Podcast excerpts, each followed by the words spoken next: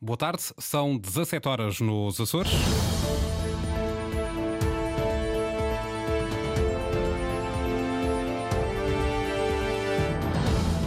Especial Informação. Antena 1 Açores. Boa tarde. Inicia-se aqui um especial informação para a formação do novo governo dos Açores. No solar, da Madre Deus, por esta altura, Eduardo Mendes começa a fazer a sua declaração o eh, embaixador Pedro Catarino, representante da República. Boa tarde, Pedro. Exatamente, começou exatamente agora, depois de uma audição a uns seis partidos com assento na Assembleia Legislativa Regional. Vamos ouvir Pedro Catarino, o representante da República para os Açores dissolver a Assembleia Legislativa e convocar as eleições ocorridas no passado dia 4 de fevereiro. No sistema de governo regional, tal como desenhado pela Constituição e pelo Estatuto Político-Administrativo, é competência do representante da República nomear o presidente do governo regional e, por indicação deste, os restantes membros do Executivo da região autónoma. No exercício dessa competência própria, o representante da República está balizado por dois parâmetros constitucionais e legais. Primeiro, deve ter em conta os resultados eleitorais. Segundo, tem de ouvir os partidos políticos com representação na Assembleia Legislativa. O primeiro parâmetro obriga-o, antes de mais, a ter em consideração quem ganhou e quem perdeu as eleições, alcançando, consequentemente, maior ou menor número de mandatos. Pelo segundo, deve fazer uma avaliação comparativa e objetiva das perspectivas de estabilidade das soluções governativas apresentadas pelos partidos ou coligações com representação parlamentar. Assim, publicado no Diário da República do passado dia 12, o mapa oficial com os resultados eleitorais, cumpre-me agora nomear o presidente do futuro governo regional, respeitando os dois parâmetros que acabo de referir. No que respeita ao primeiro parâmetro, os resultados eleitorais são claros. Primeiro, nenhuma das forças concorrentes alcançou a maioria absoluta, o que implicaria ter 29 dos 57 lugares no Parlamento. Segundo, os eleitores deram uma vitória expressiva à coligação PSD-CDS-PPM, que obteve 26 mandatos. Terceiro, o Partido Socialista destaca-se em segundo lugar, tendo eleito 23 deputados. Quarto, foram ainda eleitos cinco deputados pelo Chega, um pelo Bloco de Esquerda, um pela Iniciativa Liberal e um pelo PAN. No que, torna, no que toca ao segundo parâmetro, as audiências realizadas com os partidos políticos representados na Assembleia Legislativa permitiram concluir o seguinte: primeiro, ao contrário do que sucedeu em 2020, não foi formado, não foi formada nenhuma coligação pós-eleitoral. Segundo, também não foi firmado nenhum acordo de incidência parlamentar com o objetivo de permitir às forças com maior representação na Assembleia Legislativa alcançar a fasquia dos 29 deputados e, por conseguinte, suportar uma solução governativa com inequívocas perspectivas de estabilidade. Terceiro, a coligação PSD-CDS-PPM propõe-se formar um governo de maioria relativa. Quarto, todas as demais forças políticas reconhecem à coligação vencedora o direito de formar governo. Quinto, existe um amplo consenso de que é imprescindível promover um diálogo construtivo entre a coligação e os demais partidos políticos no sentido de permitir a governabilidade e a estabilidade política, assim correspondendo aos anseios dos açorianos. Sexto, relativamente ao programa do governo, com exceção do PS e do Bloco de Esquerda, todos os restantes partidos políticos manifestaram abertura para proceder à sua análise e eventual viabilização. Sétimo, todas as forças políticas admitem avaliar, caso a caso, as propostas futuramente apresentadas pela coligação na Assembleia Legislativa, incluindo os orçamentos, sem, contudo, renunciar às funções que, em democracia, são próprias da oposição. Em consequência, cumpre-me informar que acabei de indigitar o Dr. José Manuel Bolieiro como presidente do novo governo regional, convidando-o a apresentar nos próximos dias o elenco do seu futuro executivo. Sublinho que não é ao representante da República que cabe promover acordos entre partidos políticos ou compor soluções governativas particulares, ainda que em busca de uma desejável governabilidade e de maior estabilidade política. Essa é uma responsabilidade exclusiva dos próprios partidos representados na Assembleia Legislativa, que a ausência de maioria absoluta apenas poderá reforçar. Além disso, o sistema de governo regional tal como configurado pela Constituição, pelo Estatuto e, inclusive, pelo regimento da Assembleia Legislativa, tem a abertura suficiente para acomodar soluções governativas de maioria relativa, como já sucedeu na história autonómica e como aquela, com, e como aquela que agora se prefigura. Em conclusão, cabe agora à Assembleia Legislativa apreciar o programa do novo governo regional e decidir sobre o futuro deste. Estou convicto de que os partidos representados no Parlamento açoriano, cientes das consequências profundamente negativas de uma nova crise política, estarão à altura das responsabilidades que os eleitores lhes, lhes confiaram e saberão, em cada momento, tomar as opções mais adequadas.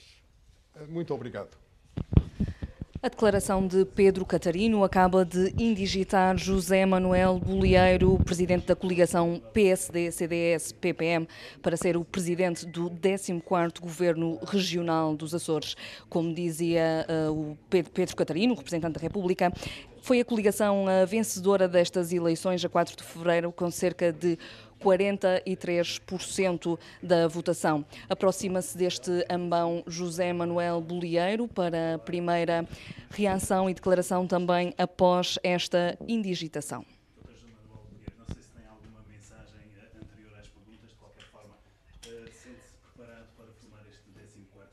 A pergunta é se José Manuel Bolheiro se sente preparado para avançar na formação deste 14º governo. A social e, em particular, o direto que a RTP Açores e a Antena 1 desenvolvem, deixar uma saudação às açorianas e açorianos.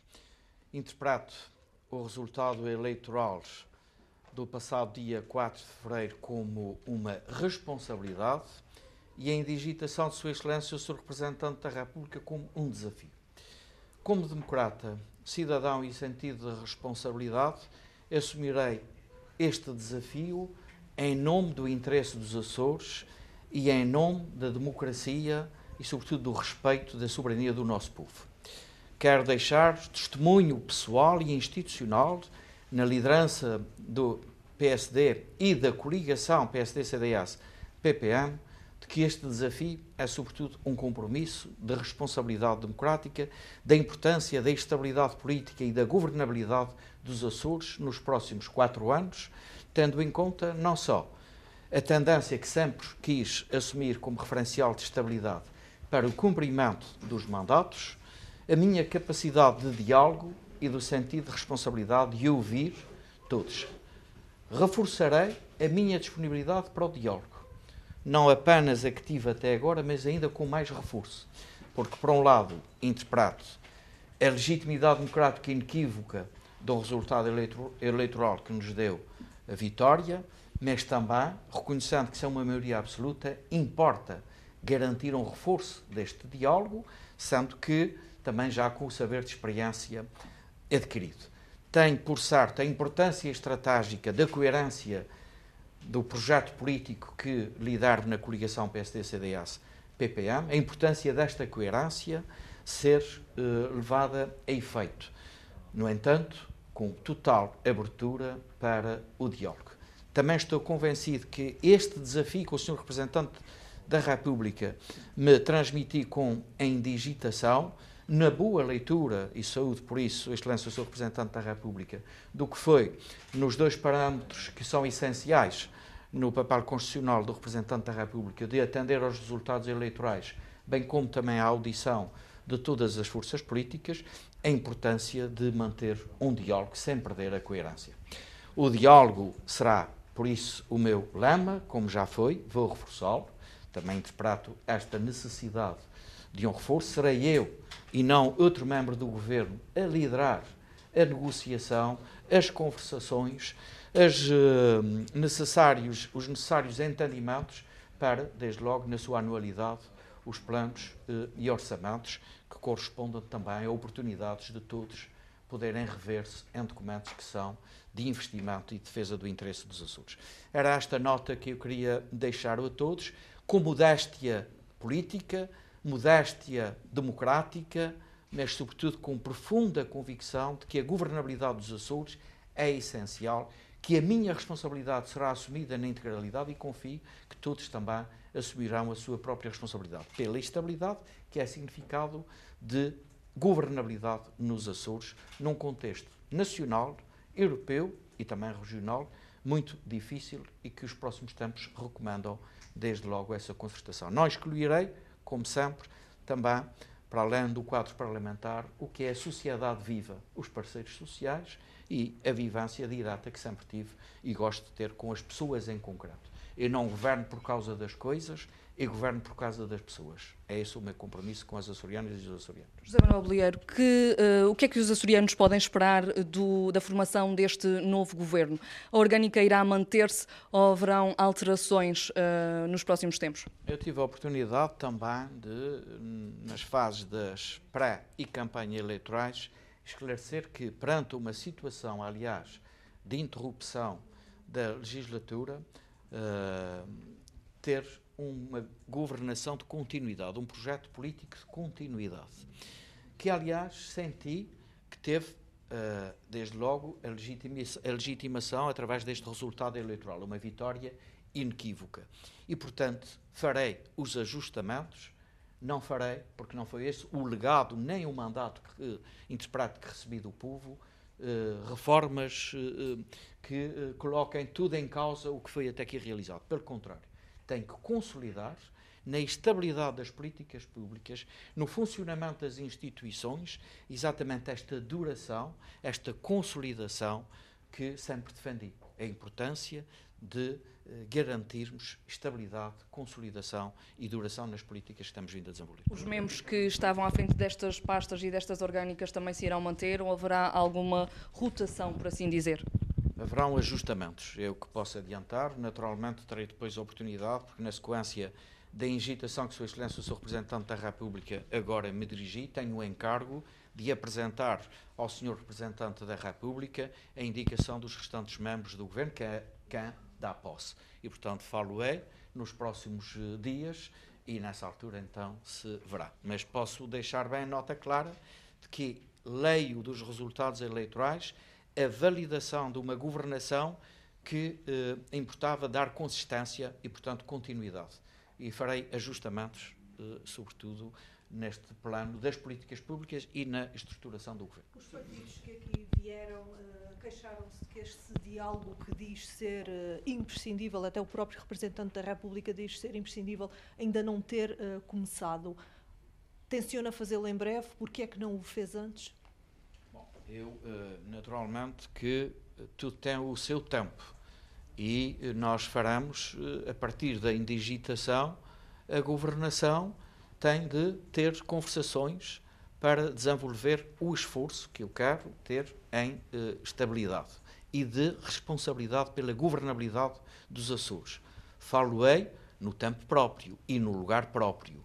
E, portanto, haverá, quando assumir as funções de presidente do governo, tempo e oportunidade e lugar para esse diálogo. Também na noite eleitoral fui claro e hoje reafirmo falarei e dialogarei com todos, sem exclusão. E, portanto, será este o meu uh, dever, é esta a minha uh, responsabilidade que assumirei com modéstia democrática, mas também com profunda convicção do interesse dos Açores. Veremos eh, depois de. Quando é, quando é que gostaria de estar a governar?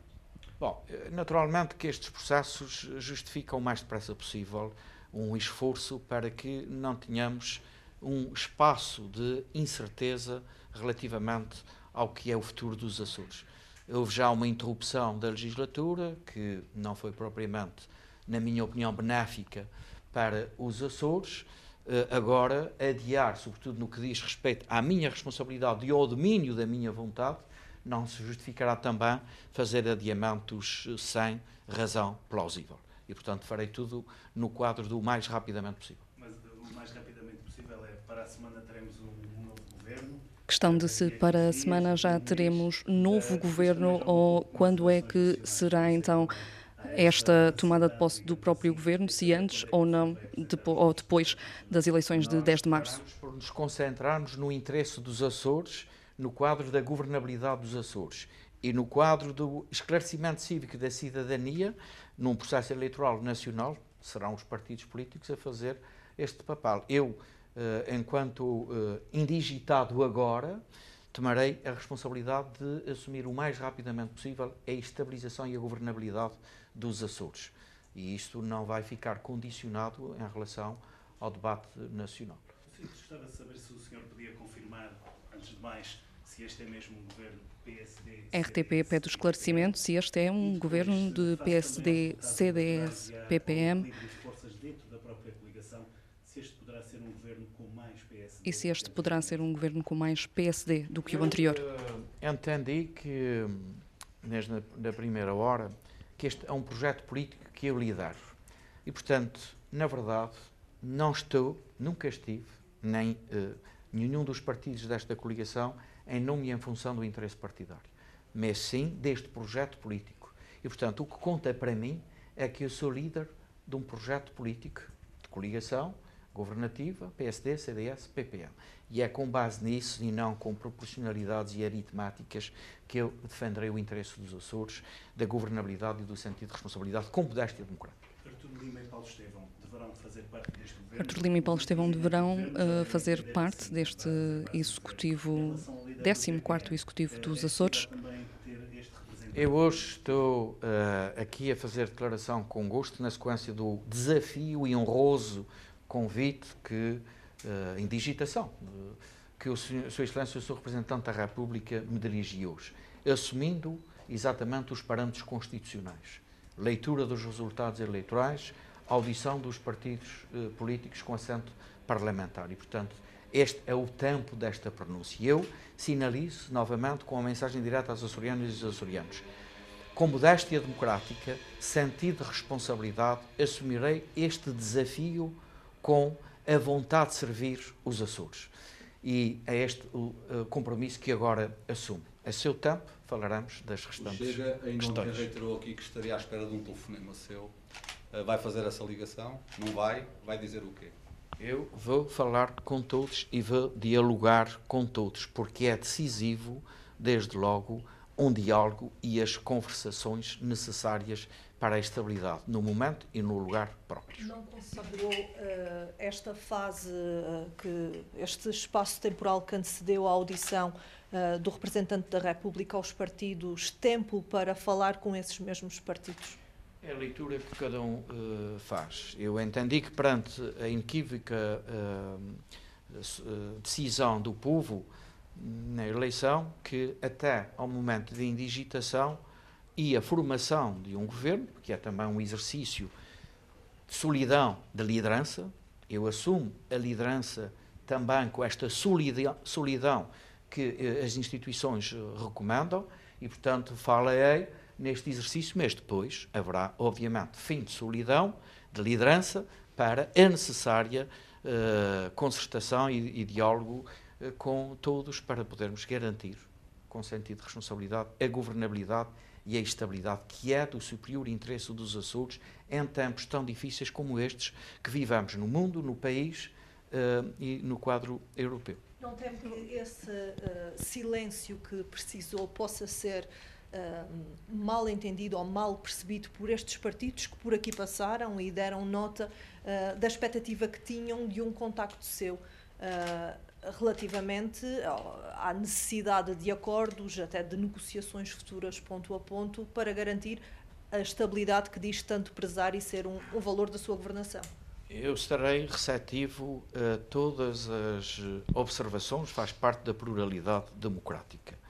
Há um procedimento que eu assumo respeitosamente para via institucional e que me levou a comportar-me como, como comportei, sobretudo também porque entanto que este exercício também tinha que ser feito com base na boa interpretação do que foi a soberana decisão do povo, como disse, aliás, em plena uh, campanha eleitoral.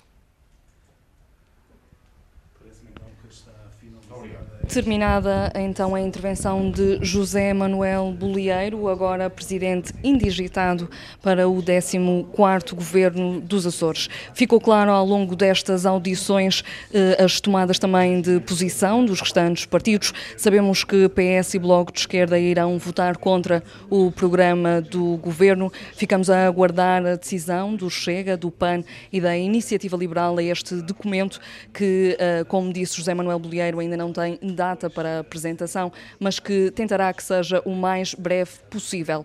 Pedro Pedro Moreira. Eduardo Mendes, em uh, direto a partir do solar da Madre Deus, ouvimos primeiro um, a indigitação do Presidente do Governo por parte de Pedro Catarino, representante da República. Depois tivemos a oportunidade de ouvir também uh, José Manuel Bolieiro, o indigitado, que, pelas informações da Antena 1, estava precisamente já uh, no Solar da Madre Deus quando Pedro Catarino fez a sua declaração. Em estúdio tenho para olhar para estas duas intervenções, a de Pedro Catarino e de José Manuel Bolieiro, Osvaldo Cabral, diretor do Diário dos Açores, a partir de Angra do Turismo, José Lourenço, eh, do, diretor do Diário Insular, e ainda a partir dos nossos estúdios em Lisboa, Natália Carvalho, editora de política da Antena 1.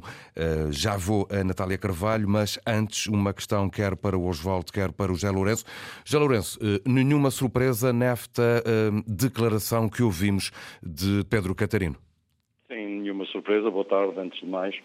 Uh, nenhuma surpresa, era aquilo que era de facto esperado, aliás, o próprio Representante da República fez questão em uh, enunciar os parâmetros que se regeu uh, para esta indigitação, desde logo o respeito pelos resultados eleitorais, que foram inequívocos, um partido, uma coligação vencedora, com 43,56% dos votos, embora sem maioria absoluta, e também o resultado da audição dos partidos, que ficou que ficou clara, desde um Partido Socialista e um Bloco de Esquerda, eh, que também já não é novidade, já vinham a afirmar publicamente, praticamente logo após o, o ato eleitoral e a publicação dos resultados, de que efetivamente iriam votar contra quer o programa, quer o orçamento, mesmo sem conhecerem os documentos, e a reserva que os restantes partidos, nomeadamente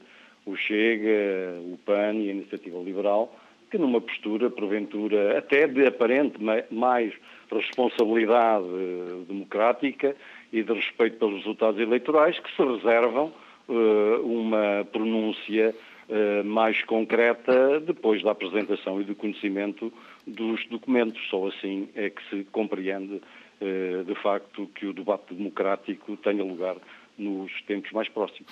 O João de Cabral, o que é facto, no entanto, é que uh, o representante da República terá ouvido algo que, uh, ou não ouviu algo que muitos açorianos ouviram da boca de uh, José Pacheco, porque o que ele diz é que o Bloco de Esquerda e o PS lhe disseram claramente que não estão disponíveis para aprovar o programa do governo, mas em relação ao Chega, ele não fez nenhuma referência. O que nós ouvimos no, no próprio dia.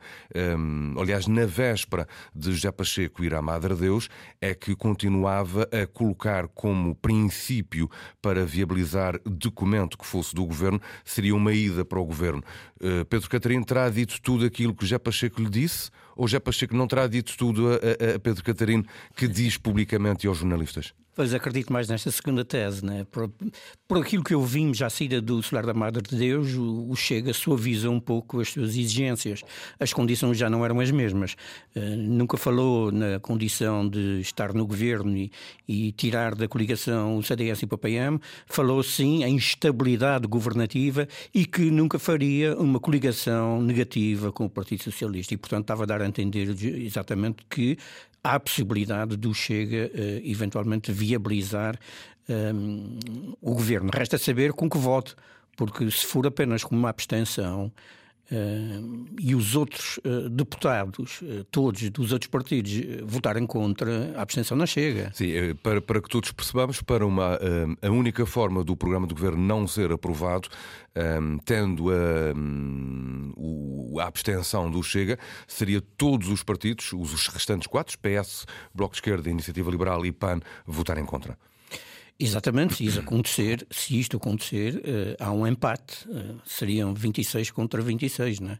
E, e neste caso, uh, o que diz o regimento da Assembleia é, havendo empate, tem que haver uma segunda votação. E se na segunda votação houver novamente um empate, Uh, o programa de governo cai. É, é um derrubo do governo. Oswaldo, mas é, essa é uma outra questão, até porque. Portanto, Se houver uma abstenção do Chega, eu quero dizer é que se houver uma abstenção por parte do Chega, é preciso que o José Manuel Bolheiro consiga convencer ou a Iniciativa Liberal. A Aquela negociação que ele estava aqui a dizer perante os jornalistas. Aí é que eu acho muito estranho. Eu acho muito estranho. O José Manuel Bolheiro é muito formalista, como todos nós sabemos. Né? E ele aqui quis dar a entender exatamente isso. Quer dizer, obedece muito à formalidade de entrar no diálogo com os outros apenas depois de ter sido indigitado presidente do governo. Eu acho que já o devia ter feito antes. Eu penso que foi um erro, uh, uh, apesar de uh, ser legítimo esta. Uhum esta formalidade por parte uh, do líder uh, da coligação, mas uh, todos os partidos, de facto, sobretudo o PAN e a Iniciativa Liberal e o próprio Chega, acham estranho que ainda não tenham sido contatados. Ele agora diz que, de facto, vai, vai falar com todos, vai dialogar com todos, mas acho que já o devia ter feito, porque iria com outro conforto eh, para as audiências eh, com o representante da República. Aliás, já vimos, já vimos este filme quando do Orçamento é, em novembro. diferente. Agora, deixa-me só apontar aqui, relativamente ao, ao, representante da República, ao discurso dele, um, é muito curiosa a parte final em que ele chama a atenção dos partidos políticos para as, para as consequências, estou a citar, profundamente negativas de uma nova crise política. Ou seja, o representante da República está a alertar os partidos para as consequências de haver novas eleições. Não os, não os quero é no solar da Madre Deus é? nos próximos seis meses. Mas é bem avisado, sem dúvida nenhuma. Natália Carvalho, um, estamos a nível nacional com uh, pré-campanha. A campanha para as legislativas arranca no domingo. No discurso dos principais partidos, dos partidos que têm uh, um, sido chamados a falar uh, de governo, de negociações para viabilizar governo. O que é que muda nos, nas direções dos partidos a nível nacional agora que uh, o representante da República decidiu indigitar um presidente do governo sem maioria absoluta? Se transformarmos isto para o cenário nacional, teríamos, por exemplo, Marcelo Rebelo de Sousa a indigitar primeiro-ministro o partido mais votado na noite das eleições de 10 de março. O que é que pode mudar no discurso político, uh, nas mensagens uh, até, uh, até o dia das eleições a nível nacional? Não me atravesso por eh, André Ventura, o presidente do Chega, porque ele diz uma coisa de manhã, à tarde outra e à noite outra, portanto é sempre muito difícil de perceber. Eh, eu ainda há pouco fazia uma chamada para a sede do Chega, exatamente para perceber qual era, qual era a última posição eh, do Chega relativamente aos Açores. Não a conheço, ou melhor, conhecemos aquilo que é público, mas uhum. não sabemos o que é que pode mudar ou não. O Chega, depois do resultado nos Açores, ficou como o tolo no meio da ponte ou seja, eh, duplicou a votação, eh, passou de, de dois para cinco eh, deputados como resultado das eleições, sem que com isso crescesse a sua influência. Ou seja, no fundo, o que o PSD e a coligação procuraram demonstrar e passar essa mensagem para, para o nacional, foi essa, sobretudo, a força que fizeram foi de que o Chega era descartável. Mas, mas afinal não é assim tão descartável como isso. Ou seja, eh, qual é o problema do Chega? Ou faz uma coligação negativa com o Partido Socialista, e foi isso que uh, Luís Montenegro e Bolieiro tentaram demonstrar uh, na noite das eleições nos Açores, uh, ou viabiliza, nem que seja pela abstenção, um governo da coligação sem pedir messas por isso. e nesse sentido, torna-se um partido não influente para o arco um, da governação. Um, é interessante porque hoje há aqui algumas nuances no discurso, quer do representante da República, quer no, no do próprio uh, uh, presidente do Governo Regional, José Manuel Bolieiro. o, o representante da República a, a, dizer e a sublinhar que todas as forças políticas prometem avaliar caso a caso, o que significa que, mesmo apesar de, dos partidos que já anunciaram uma uh, rejeição do programa de governo nos Açores. Depois disso, estão disponíveis para uh, avaliações caso a caso das medidas e Bolieiro a dizer que uh, vai falar com todos, dialogar com todos, sem nenhuma exclusão, ou seja, inclui o Chega nesse uh, diálogo. Afinal, não é, não é propriamente um Chega para lá, é só um vai aí para esse teu cantinho, mas podemos conversar depois. Mas, Natália, isso... para, para André Ventura, olhando para o eleitorado de Algés, de Bragança, Bragança. Eh, o que é que faz sentido que o Chega nos Açores faça se a votação do programa do governo ocorrer antes de 10 de março? O que é, é que é mais coerente? Difícil. Era isso que eu estava a explicar. É impossível para André Ventura uh, apresentar-se ao país uh, numa coligação negativa com o Partido Socialista. Isso não pode acontecer. Uh, isso seria uh, a cambalhota total, o fazer o pino uh, para o eleitorado do Chega, isso iria cair muito mal. E, e, neste momento, André Ventura está a lutar por ter, obter um bom resultado nas eleições de 10 de março, um bom resultado a nível nacional. Portanto, se, e é muito importante que essa, que essa discussão nos Açores seja feita antes das eleições nacionais, exatamente para o Chega mostrar de facto qual é a sua cara. E importa dizer ao que vai a 10 de, de março, porque está toda a gente a continuar a olhar para os Açores exatamente para perceber como é que se posicionam os partidos. Ou seja, é, é mais confortável acabar por ceder e viabilizar o governo?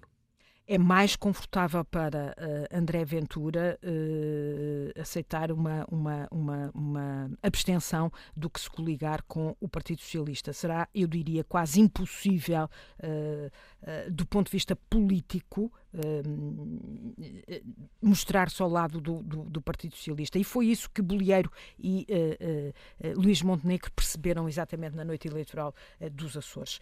Para o PS é fácil, e foi fácil, antecipar-se a tudo e a todos e dizer connosco não contam, não viabilizamos este governo. Apesar de ontem Pedro Nuno Santos ter dito que até estaria disponível para viabilizar os primeiros documentos de um governo de Luís Montenegro.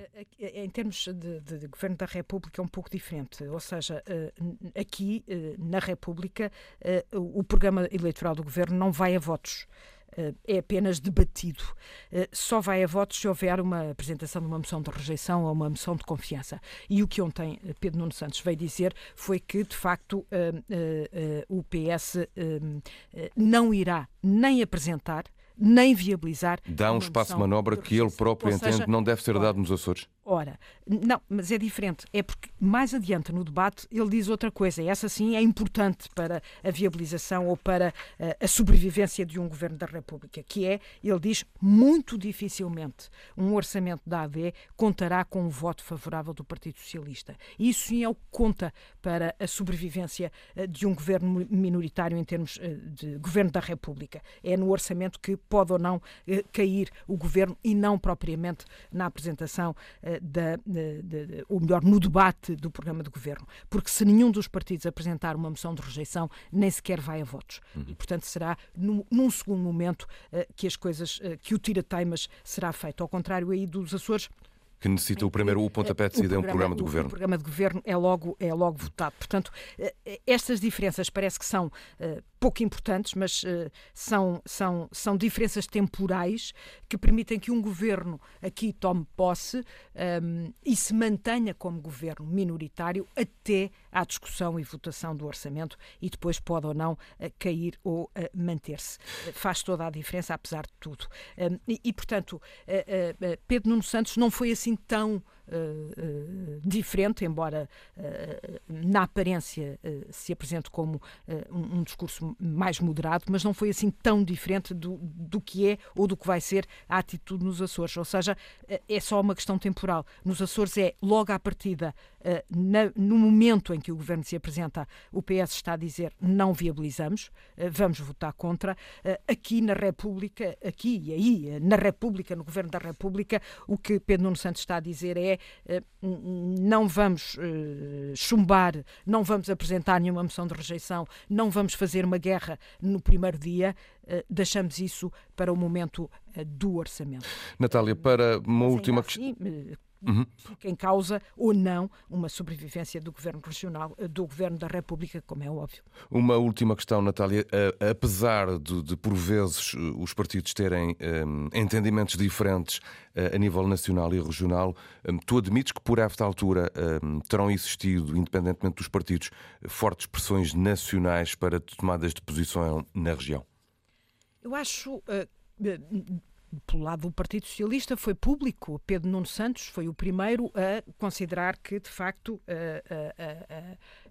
o PS nos Açores deveria uh, chumbar o programa de governo, portanto, uh, quase que dando essa, essa indicação a Vasco Cordeiro de forma uh, bastante pública. Luís Montenegro teve mais cuidado, mas ainda assim esteve presente na noite eleitoral, no fundo condicionando um pouco o discurso de, de José Manuel Bolieiro e, portanto, é evidente que a autonomia, e no caso do PSD essa autonomia é muito vincada, está, faz parte do ADN uh, eh, do PSD, quer nos Açores, quer na Madeira. Uh, é um partido muito, muito autonómico uh, e, de facto, é muito difícil para os líderes nacionais influenciarem de uma forma muito vincada as posições. Aliás, como se viu nas anteriores eleições nos Açores, contra tudo e contra todos, Bolieiro fez um acordo com o Chega e, e, e, foi muito desconfortável para a liderança nacional do PSD. portanto, nesse sentido, é muito difícil. No caso do PSD, haver essa, essa uh, influência, embora eu acredito que neste caso e nestas eleições uh, houve aqui uh, um bom entendimento entre José Manuel Bolieiro e Luís Montenegro. No caso dos outros partidos, nomeadamente, por exemplo, do Chega, eu não acredito que José Pacheco faça nada, nem o contrário do que André Ventura mandar, e a expressão é esta, André Ventura dirá a José Pacheco o que José Pacheco tiver que fazer, por muito que que aí uh, o discurso possa ser ou não uh, uhum. mais uh, truculento ou mais aparentemente diferente, mas no fim do dia José Pacheco irá fazer é a mensagem é a mesma. pedir. Natália Carvalho, agradeço a tua disponibilidade em ter estado connosco em direto neste especial. Ora, pegava precisamente nestas declarações da uh, Natália, de quem me despeço. Já Lourenço, um, esta, um, este envolvimento, esta pressão nacional, no teu entendimento, um, tem-se feito sentir nos Açores? Vamos lá ver. Eu discordo um pouco da perspectiva que a Natália apresentou.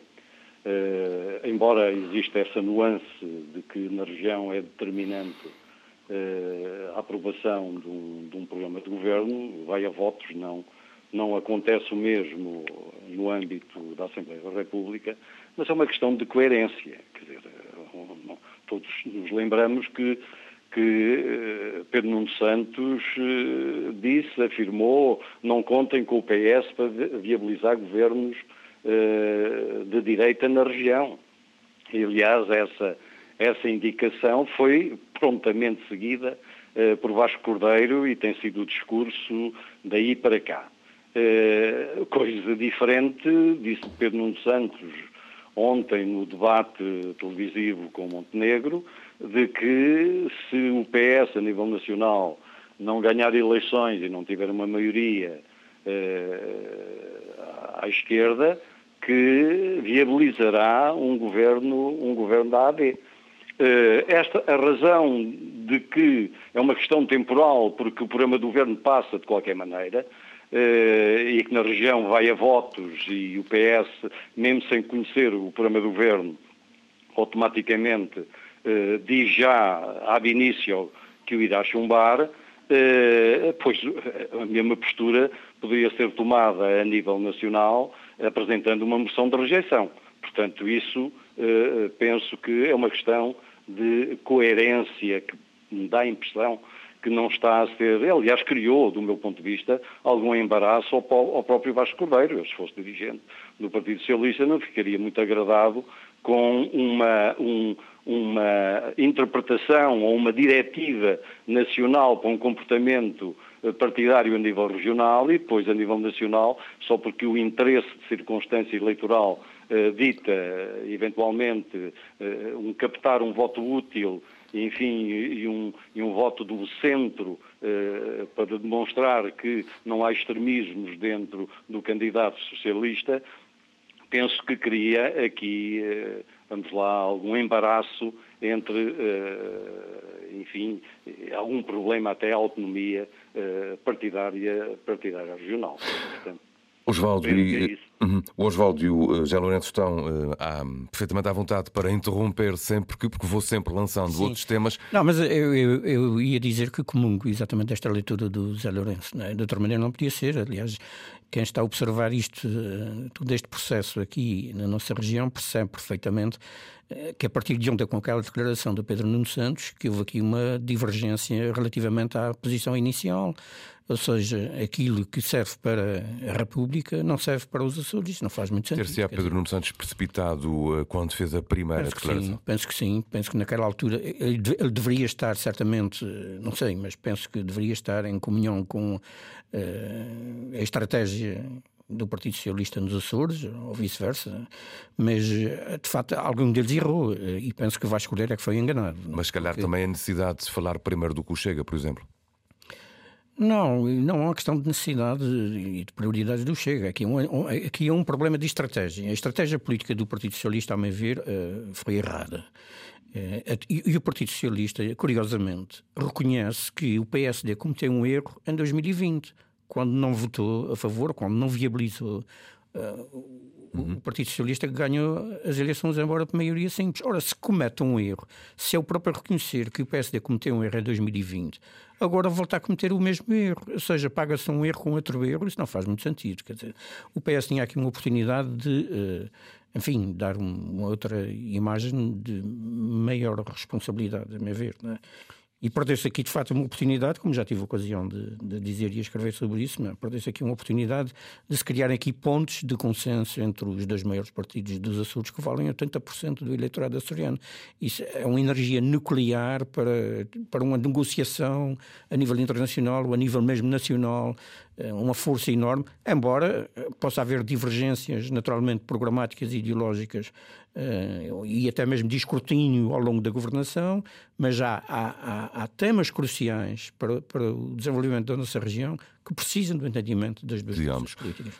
José Lourenço. Uh... E viabilizar, deixa-me só dizer uhum. isto um apontamento, viabilizar um programa do governo não é aprovar um orçamento. Quer dizer, uh, um programa do governo é uma carta de intenções abstrata, em alguns aspectos talvez concreta, mas não é propriamente um instrumento de governação. O, orçamento, sim.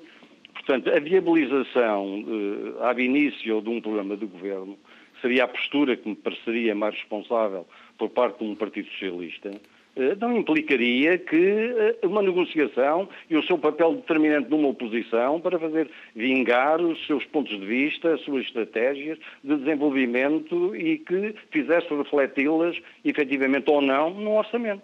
Portanto, acho que essa seria a postura. Acho que o Partido Socialista não demonstrou neste processo, pelo menos neste início de processo, pode haver alguma inversão uh, daqui para a frente, mas não mostrou grande responsabilidade e grande respeito pelo, por um resultado eleitoral. E, há, e, e há aqui, 2020, como disse o Oswaldo. E há aqui, de facto, um, um, uma outra questão que, que, estava a ser levantada também eh, anteriormente, que tem a ver com o prazo de de apresentação do programa do governo e, do próprio governo.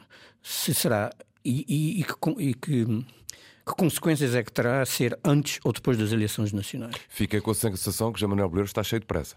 Uh, uh, é provável que sim, é provável que sim, talvez, uh, como dizia a Natália, por uma questão também de estratégia nacional para os próprios partidos a nível nacional, sobretudo do Chega e, e, e da coligação, mas eu acho que os prazos estão muito apertados para que tudo isso para que, para que se perceba um, o único prazo, aliás, o único, a única um, o passo que não tem data é, um, depois da indigitação a tomada de posse do governo, o a governo tomar posse do governo. 10 dias seja, para o programa do governo, 5 agora, dias para a votação. Já Manuel Bolheiro não tem prazo para apresentar o governo. Pode o fazer nos próximos dias, como pode fazer nas próximas semanas. Mas se fizer no início da próxima semana e tomar posse, ainda vai dar, senão uh, já não dá. Sim, ou seja, depois de tomar posse, uh, tem 10 dias para apresentar o programa do governo. E, e de apresentar o programa do governo, o Parlamento tem uns 5 dias para, uh, até 5 dias para votar e apreciar o, o, programa do governo. Ao fazer isso tudo em três semanas, né, que é o que falta uhum. praticamente uhum. para as eleições. E depois há aqui um outro pormenor, que eu não sei como é que a Assembleia o vai tratar. A Assembleia Regional, que é, por tradição, sempre que há eleições nacionais para o Parlamento Europeu, a Assembleia interrompe os trabalhos, porque está toda a gente em campanha eleitoral. E, portanto, não sei se a Assembleia vai agir aqui de modo diferente, porque se agir de modo diferente está a quebrar uma tradição. Uh, também é preciso saber isso, uhum. de facto, como é que E também, é que e também, e também mais do que isso, há, há, há por exemplo, uh, juristas que entendem que um chumbo do programa do governo não significa que ele não possa um, continuar um, em funções. Já Lourenço. Funções, mas em gestão corrente. Em gestão corrente. Já Lourenço, hum, agora que José Manuel Bolheiro já está indigitado e, portanto, já pode finalmente fazer um, os tais telefonemas, pergunto-te. Quinta-feira, hum, a aprovação do nome que a coligação vai levar para a tomada para presidente do Parlamento hum, pode ser um indício de que já há um certo entendimento, por exemplo, com um Chega, quer seja pela colocação na mesa da Assembleia de um deputado ou não do Chega, mas se o Chega viabilizar na quinta-feira os nomes que vão ser propostos pela coligação, poderá ser um primeiro passo para uh, eh, um, eh, o ronde, a ronda seguinte, que é o programa do governo. Sem dúvida, eu penso que sim, concordo com essa, com essa abordagem. Uh, como dizia, aliás, o Oswaldo na sua primeira intervenção, Zé Manuel Bolheiro é muito formal nestas questões muito arrumadinho, gosta de, gosta de, ou dá-nos pelo menos essa sensação que gosta, gosta de tudo na sua devida prateleira. E, portanto, é muito natural que, aliás, ele disse hoje, eh, na sua intervenção em resposta aos jornalistas, que ele próprio é que vai liderar, uhum. liderar todo, todo o diálogo e esse diálogo vai começar hoje. Portanto, é, é perfeitamente natural que, que a partir de, de hoje mesmo. Mas ele fez questão, José Lourenço, de dizer que vai ser ele próprio. Ele não precisava dizer porque é o presidente do governo, mas ele fez questão de o dizer. Não vai ter, não vai. Ele é que vai liderar as negociações com todos. Eh, não vai passar, digamos, eh, carta para que ninguém por ele faça esse trabalho. Isso também eh, penso que é um, digamos, um, uma forma indireta, ou se calhar até direta, de, quase de recado para o Chega, que em todo este processo uh, se tem comportado efetivamente uh, até de uma forma demasiado pessoalista, que em política penso que deve ser tratado com uma, um maior distanciamento e uma maior elevação, nomeadamente quando personaliza demasiado e impõe à coligação querendo interferir, inclusivamente, com os próprios eh, parceiros da, da coligação. Portanto, não vai ser, no fundo, nem o que Zé Manuel Bolheiro vai querer dizer é que nem vai ser Artur Lima, nem vai ser uh, uh, Paulo Estevão que vão fazer contactos ou vão estabelecer esse diálogo. Vai ser ele próprio, com a sua capacidade de diálogo, é que vai liderar essas negociações. Portanto, aquilo que se passar na próxima quinta-feira eh, no Parlamento, nomeadamente na, na Constituição da mesa, vai dar já, com certeza, algum toque, eh, algum indício eh, se o diálogo que durante o dia de amanhã for sendo produzido e na própria quinta-feira se já há algum entendimento, algum diálogo já frutuoso, nomeadamente com o Chega. Oswaldo José, algum dos dois quer arriscar um nome para Presidente do Parlamento? Bom, eh, eu penso que José Manuel vir falando na continuidade tanto do governo eh, como provavelmente da própria coligação, eu acho que Luís Garcia deve ser o nome proposto. É? Acho que quanto a isso não deve haver eh, dúvidas, não é? Sim, ele próprio numa declaração recente, uhum. que ontem ou anteontem, não disse que sim, que era candidato, mas disse que se a coligação entendesse e os seus parceiros de eh, da Assembleia, os seus, os seus eh, os deputados em tendência, que o trabalho dele, eh, por, um lado, teve mérito e, por outro lado, seria de continuar, que ele estava disponível para isso. Mas ambos terão ouvido o nome de Artur Lima fazendo nos Açores o que, por exemplo, aconteceu no primeiro ano da, da coligação PSD-CDS na Madeira, que foi dado ao CDS a presidência do Parlamento. O nome de Artur Lima chegou a entrar nestas contas? Chegou a entrar, do meu ponto de vista, penso que sim, e penso que se uh, a coligação tivesse maioria absoluta, uh, penso que seria isso que teria pensado. Artur Lima uh, não terá escondido que teria gosto em assumir, em assumir a liderança do Parlamento. Penso Mas seria arriscado fazê-lo em maioria relativa, com receio de que o nome não fosse aprovado?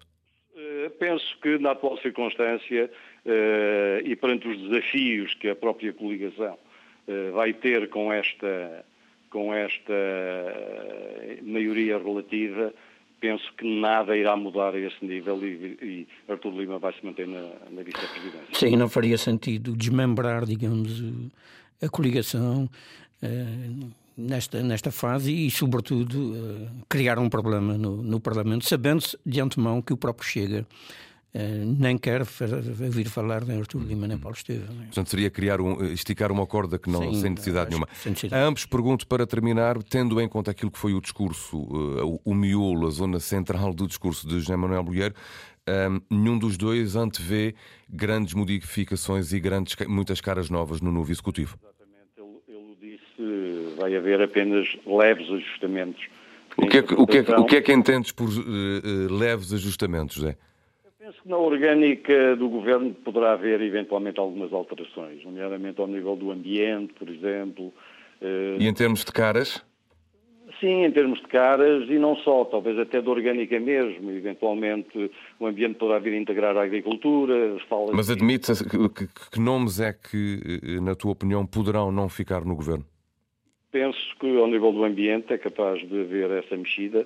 Ao nível do mar também, acho que é Pacífico, que, considerando a prestação, que aliás foi em crescendo de qualidade, mas, mas considerando, considerando, eh, considerando isso, é natural também que haja por aí algumas mexidas, mas serão com certeza cirúrgicas. Aliás, ele próprio, no, nas respostas aos jornalistas, disse que haverá apenas uhum. leves ajustamentos, porque a interpretação dele é que é um governo de continuidade. De continuidade. continuidade continuidade das políticas, foi um governo que foi interrompido, estava a fazer um trabalho e que o mandato popular é no sentido de continuar esse trabalho. Então não, vale, não faz muito sentido mudar, mudar as equipas, faz sentido uhum. haver alguns ajustamentos que podem ser estes ou não. Oswaldo, assinas Sim, eu também concordo, acho que o núcleo duro uh, da coligação vai se manter. Mas do qual não fazem parte nem Manuel São João nem Alonso uh, Miguel? Sim, provavelmente, creio que uh, talvez sejam as duas secretarias em que vão ter novos rostos né? E depois poderá haver alguns ajustamentos nas, naquelas secretarias mais, mais ativas, sei lá, a nível de finanças ou obras públicas, eventualmente pode haver aqui alguma alteração, alguma mudança, mas em termos de ajustamento, não de saída do, do, dos respectivos titulares. Ou seja, mais na orgânica. E uma pasta de ligação com, com a economia. Penso que é, é, é imprescindível. Sim, com o Parlamento e com a economia. Faça a ponte constante constante com, com o Parlamento, sobretudo numa, numa, numa atmosfera de governo. Exato, é que vamos ter um ano, um ano muito complicado em termos de economia, o ambiente económico não vai ser nada favorável. E, e, portanto vai ser preciso trabalhar no duro nesta área e o governo vai ter que se focar muito, muito, muito, muito nesta na economia regional. E, portanto, nesse sentido, não sei se dará uma atenção especial nesta orgânica do governo, mudando aqui algumas algumas coisas na orgânica e inclusive nos titulares. Vamos ver. Meus senhores, agradeço ao Oswaldo Cabral e agradeço também ao Gé Lourenço, tal como já agradeci a Natália Carvalho, a presença uh, neste especial, 54 minutos depois das 5 da tarde. Fechamos aqui, lembrando que uh, acompanhamos a declaração de uh, Pedro Catarino, representante da República. Ouvimos também José Manuel Bolieiro, este especial informação que designamos como formação do governo. E já agora, Emanuel, voltamos na quinta-feira para fazer um novo especial, mas então hum, para percebermos como será a instalação do Parlamento açoriano. Ficamos com este encontro marcado, são 17h55, praticamente, daqui a pouco há notícias para conferir.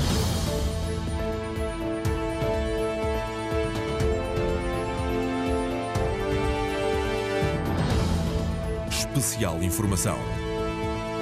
Antena 1 Açores. Mantenha-se ligado à Rádio Pública. Ainda antes da chegada da informação dos Açores à emissão da Rádio Pública, música continua. Temos agora Ana Bacalhau com o mais recente single, chama-se Fósforo.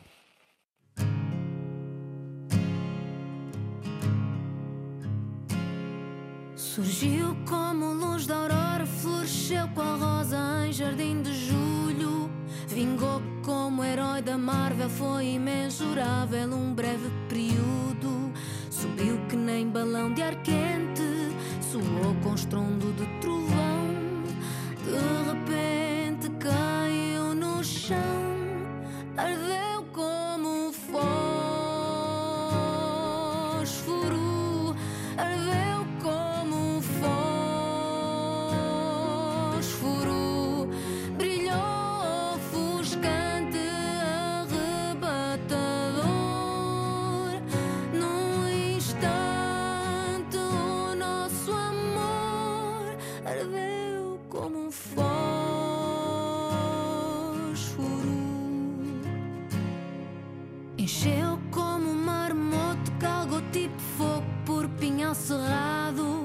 Bateu como aleluia pelo Jeff Buckley em 94. Correu estilo montanha russa ou carro de Fórmula 1.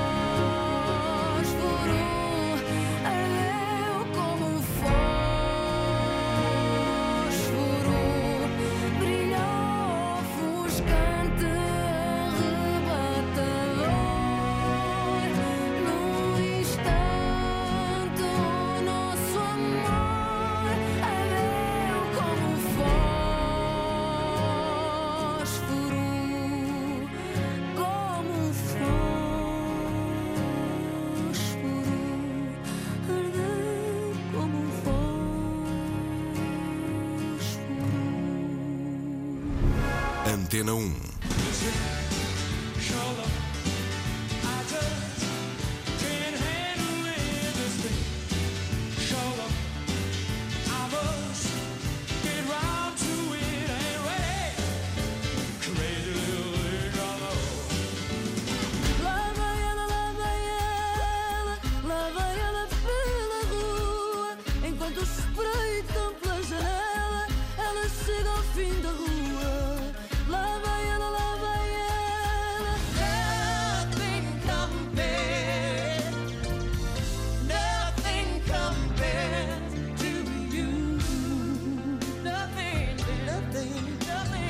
Tarde de terça-feira, dia 20 de fevereiro de 2024. No que diz respeito ao tempo para amanhã, pode contar com um dia de céu nublado com abertas em toda a região. Deverá tornar-se encoberto nas ilhas dos grupos Ocidental e Central, onde poderão ocorrer períodos de chuva fraca, passando a aguaceiros. Ainda no grupo Oriental, aguaceiros fracos e pouco frequentes.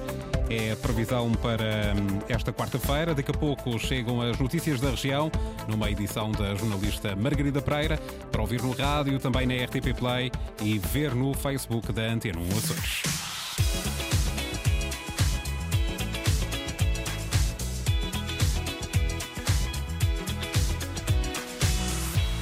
Antena 1.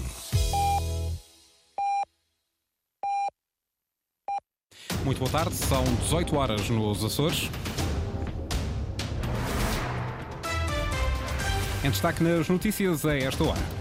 José Manuel Bolheiro, indigitado presidente do governo pelo representante da República para os Açores, uma responsabilidade e um desafio. A reação de Bolheiro, também compromisso de maior diálogo de um executivo sem maioria absoluta. Desempregados na região têm uma taxa de risco de pobreza quatro vezes maior do que a dos empregados.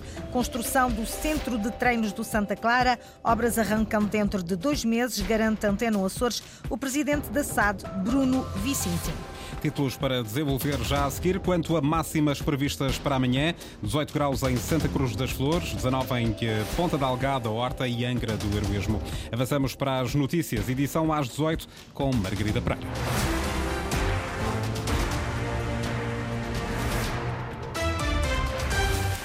Sem maioria absoluta, José Manuel Bolheiro promete dialogar e reforçar o diálogo com todos os partidos com assento no Parlamento açoriano, incluindo o Chega. O presidente do governo, agora indigitado, afasta à partida acordos de incidência parlamentar e prefere apostar em entendimentos pontuais, sobretudo para a viabilização dos planos e orçamentos. Serei eu e não outro membro do governo a liderar a negociação, as conversações as, uh, necessários, os necessários entendimentos para, desde logo, na sua anualidade, os planos uh, e orçamentos que correspondam também a oportunidades de todos poderem rever-se em documentos que são de investimento e defesa do interesse dos Açores.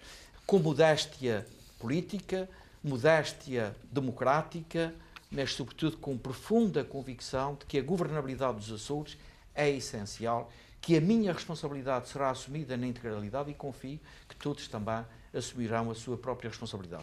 Polheiro diz que iniciará esse diálogo logo após assumir funções. Quanto ao futuro 14º Governo Regional dos Açores, será composto exclusivamente por elementos da coligação PSD, CDS, PPM e será um governo de continuidade. Tenho o encargo de apresentar ao Sr. Representante da República a indicação dos restantes membros do governo, que é dá posse. E, portanto, falo-é nos próximos eh, dias e nessa altura então se verá. Mas posso deixar bem nota clara de que leio dos resultados eleitorais a validação de uma governação que eh, importava dar consistência e, portanto, continuidade.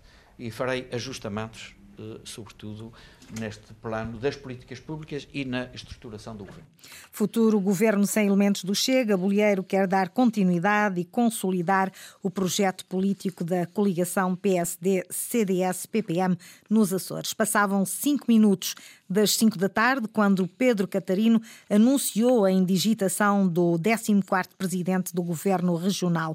Em menos de um minuto, o representante da República elencou os motivos que o levam a optar por esta solução governativa sem maioria absoluta. Pedro Catarino entende que ela traduz os resultados do voto dos açorianos a 4 de fevereiro. Os eleitores deram uma vitória expressiva à coligação PSD-CDS-PPM, que obteve 26 mandatos. As audiências realizadas com os partidos políticos representados na Assembleia Legislativa permitiram concluir o seguinte: primeiro, ao contrário do que sucedeu em 2020, não foi formado não foi formada nenhuma coligação pós-eleitoral. Segundo, também não foi firmado nenhum acordo de incidência parlamentar com o objetivo de permitir suportar uma solução governativa com inequívocas perspectivas de estabilidade.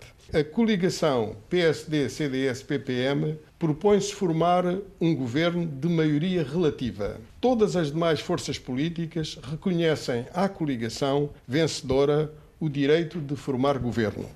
Os argumentos de Pedro Catarino, representante da República para os Açores, para a indigitação do próximo governo. Depois dessa indigitação de José Manuel Bolheiro, Anteno Açores já ouviu os partidos com assento parlamentar. O PS diz que se mantém coerente na visão de que deve ser indigitado o partido mais votado. Berto Messias acusa, no entanto, o representante da República de ter mudado de posição em relação a 2020, altura em que não convidou o PS, que venceu as eleições, a formar governo. Aquilo que defendemos em 2020 é exatamente aquilo que defendemos hoje. O mesmo não se pode dizer do senhor representante da República, que na, na declaração que fez há pouco evidencia uma contradição claríssima com aquela que foi a sua opção em 2020, quando o PS ganhou as eleições de forma clara e inequívoca em 2020, também com maioria relativa, é certo, eh, não teve o mesmo tratamento e o mesmo critério da parte do Sr. Representante da República, que tem agora a coligação de direita. A reação do Partido Socialista, o líder do Chega, vê como natural a indigitação da força mais votada. A partir de agora é o tempo dos partidos, diz José Pacheco. Eu penso que o senhor embaixador, o senhor representante da República tem que deixar a democracia funcionar e tem que deixar que sejam os partidos a resolver a vida democrática dos açorianos, como seria natural. Uh, não tem que enfim, ontem transmiti-lhe isso, disse que as pensões dele seriam até aqui, ou em caso de, de, algo mais grave, teria que intervir. Mas neste momento tem que funcionar os partidos e não há muito mais a dizer. É a pluralidade, é a nossa autonomia a funcionar e até agradecíamos que não houvesse qualquer tipo de ingerência. Reação do Chega. Para António Lima, coordenador do Bloco de Esquerda, a decisão do representante da República foi mais que previsível e, por isso, o partido vai continuar no próximo mandato a fazer o que sempre fez: oposição ao governo regional. É uma decisão que é natural, de certo modo esperada, tendo em conta os resultados eleitorais. O Bloco de Esquerda reafirma aquilo que disse na campanha eleitoral e o que dissemos ontem à saída da audição com o Sr. Presidente da República. Nós seremos oposição ao governo da coligação e com quaisquer composição e acordos que possa vir a ter. Temos uma alternativa para os Açores que queremos eh, afirmar no Parlamento, fiscalizar a ação do governo, mas acima de tudo uma alternativa de progresso para os Açores e a democracia, a oposição é fundamental teremos essa oposição, uma oposição que pretende afirmar um caminho diferente, que no próximo mandato, durante estes anos, faremos no Parlamento diariamente com a capacidade de trabalho e proposta que nos caracteriza. António Lima, o coordenador do Bloco de Esquerda pelo PAN, Pedro Neves, diz que a decisão do representante da República não surpreende. Resta saber se no futuro haverá mesmo diálogo. Temos um novo uh, presidente do governo que dá continuidade dos últimos três anos, mas como eu disse na altura ao senhor representante da República, que também foi dito na, na sua, no seu comunicado, tem que haver, uh, obviamente, um diálogo, porque estamos a falar de uma maioria relativa. E nós não podemos uh, achar que a coligação, neste caso agora governo, pode-se fechar dentro da sua bolha política e não dialogar com os outros partidos. Anteno Açores procurou também uma reação da iniciativa liberal. Nuno Barata não quis pronunciar-se depois da indigitação de José Manuel Bolheiro como 14º presidente do Governo Regional dos Açores. Deixamos o Executivo, sigo para a nova campanha eleitoral da República. É para as legislativas nacionais que o cabeça de lista do PS pelos Açores está já em várias ilhas. Francisco César foi às Flores referenciar investimentos do Governo da República na ilha e voltou a referir números do investimento do Governo de António Costa no Porto das Lajes das Flores, números que o Governo dos Açores contesta. A Maria José Souza acompanhou esta ação de pré-campanha. Com o objetivo de visitar infraestruturas do Estado, os candidatos pelo PS Açores à Assembleia da República visitaram a Ilha das Flores nomeadamente os radares meteorológicos que estão em construção. O radar meteorológico das flores uh, do IPMA está em construção, é a concretização de um compromisso do Governo e do Partido Socialista e também o Porto das Lajes das Flores. Francisco César esclarece em números os valores transferidos referentes à obra do Porto das Lajes. O Governo, desde, desde o início, comprometeu-se em eh, eh, prestar solidariedade ao Governo Regional, exatamente no, no montante que o Governo Regional solicitou. Neste caso, cerca de 198 milhões de euros, disponibilizando cerca de, cerca de 130 eh, e poucos milhões de euros como para disponibilização de fundos comunitários. Para além disso, o Governo da República disponibilizou, para além de fundos diretos do Orçamento de Estado, cerca de 20 e poucos milhões, disponibilizou ainda recentemente 23,7 eh, milhões de euros uh, do Orçamento de Estado também para esta obra.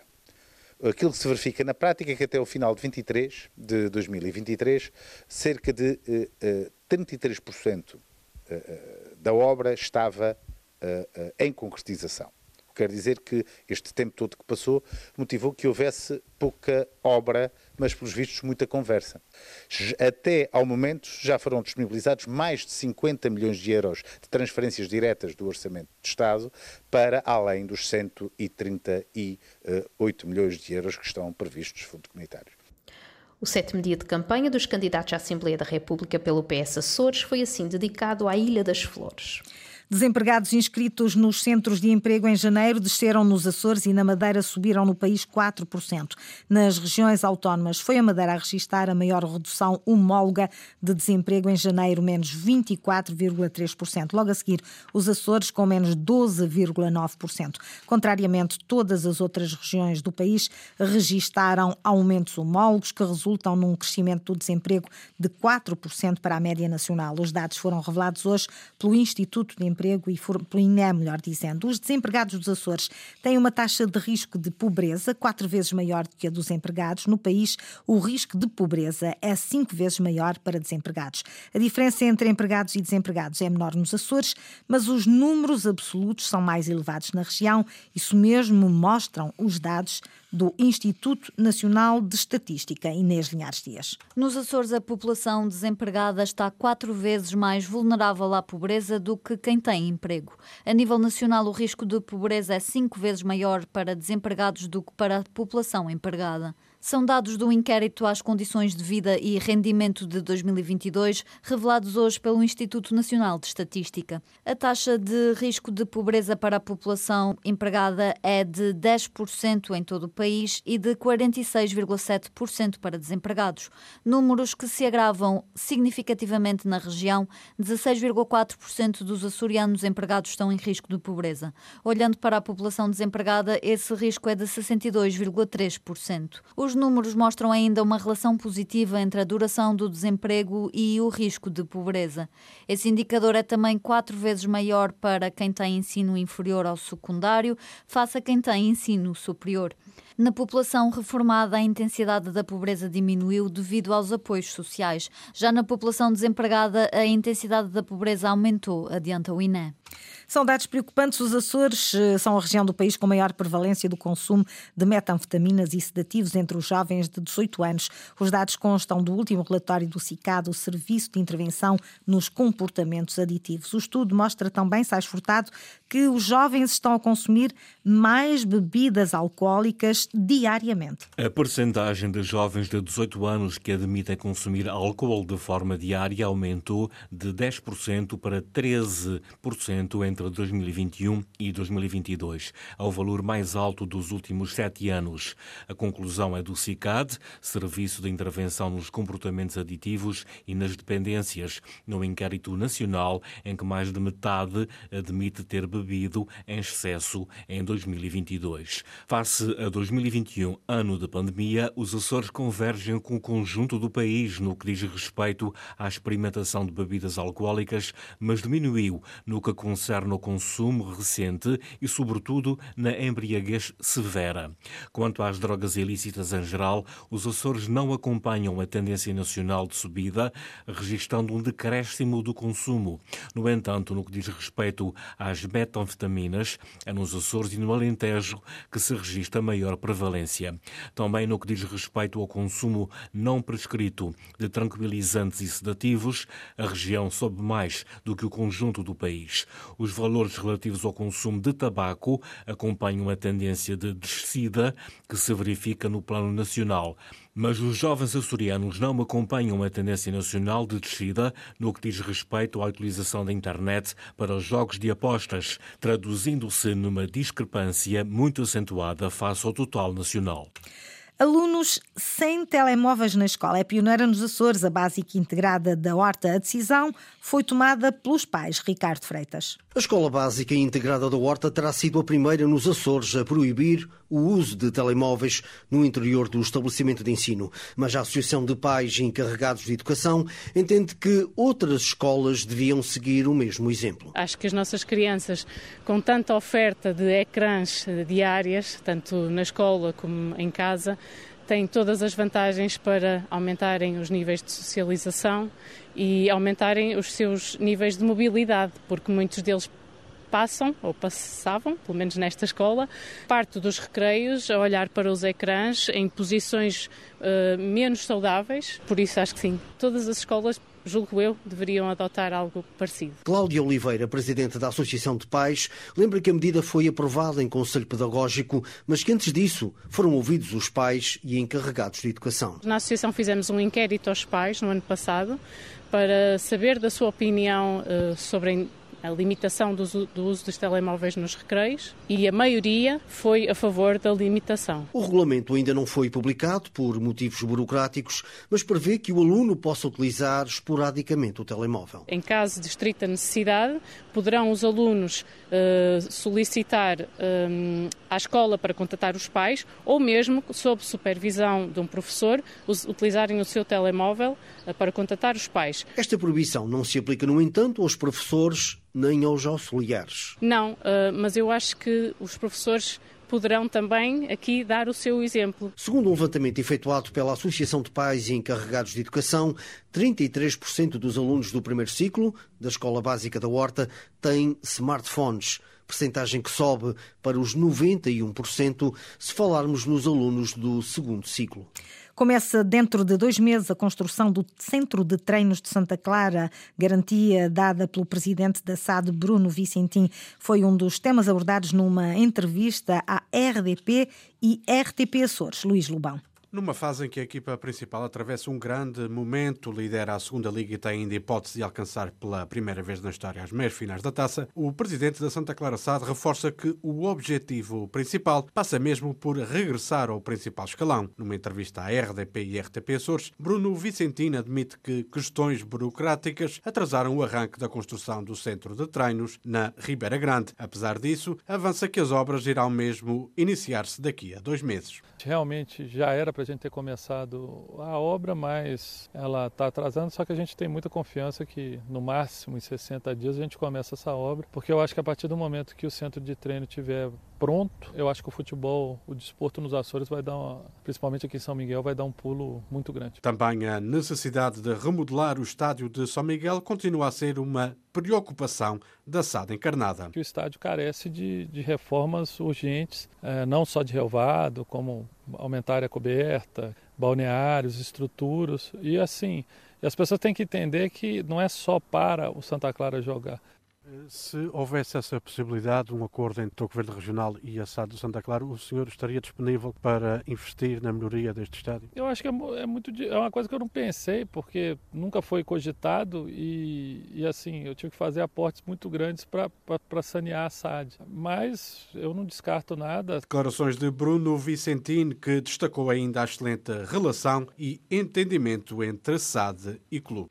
Foi o compromisso do presidente da SAD quando chegou a Santa Clara. Avança dentro de dois meses o centro de treinos na Ribeira Grande. Jornal das 18, uma edição da jornalista Margarida Pereira. Recordo que as notícias da região estão em permanência na internet, a cores.rtp.pt, também no Facebook da Antena 1 Açores.